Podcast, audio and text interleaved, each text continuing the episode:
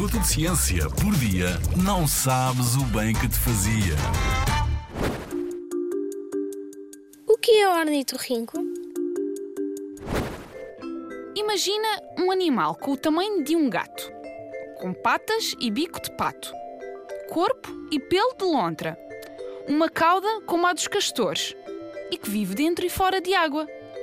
Parece mentira, mas este animal existe mesmo apresento-te o ornitorrinco. O ornitorrinco é um monotrémato, um mamífero que põe ovos, o que é raro no reino animal. Apesar do seu aspecto fofinho e engraçado, são dos poucos mamíferos venenosos que ainda vivem no nosso planeta. As patas traseiras dos machos têm um espigão, parecido com o das botas dos cowboys, e que liberta uma substância venenosa que os ajuda durante as lutas com outros machos quando tentam conquistar uma parceira. Os primeiros cientistas ingleses a estudar os ornitorrincos não queriam acreditar no que estavam a ver.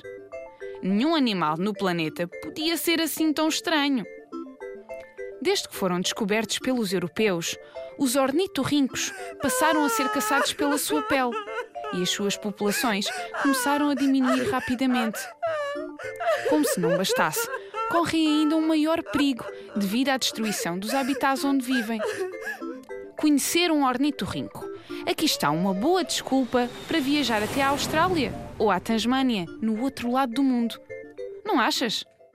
Na Rádio ZigZag, há ciência viva, porque a ciência é para todos.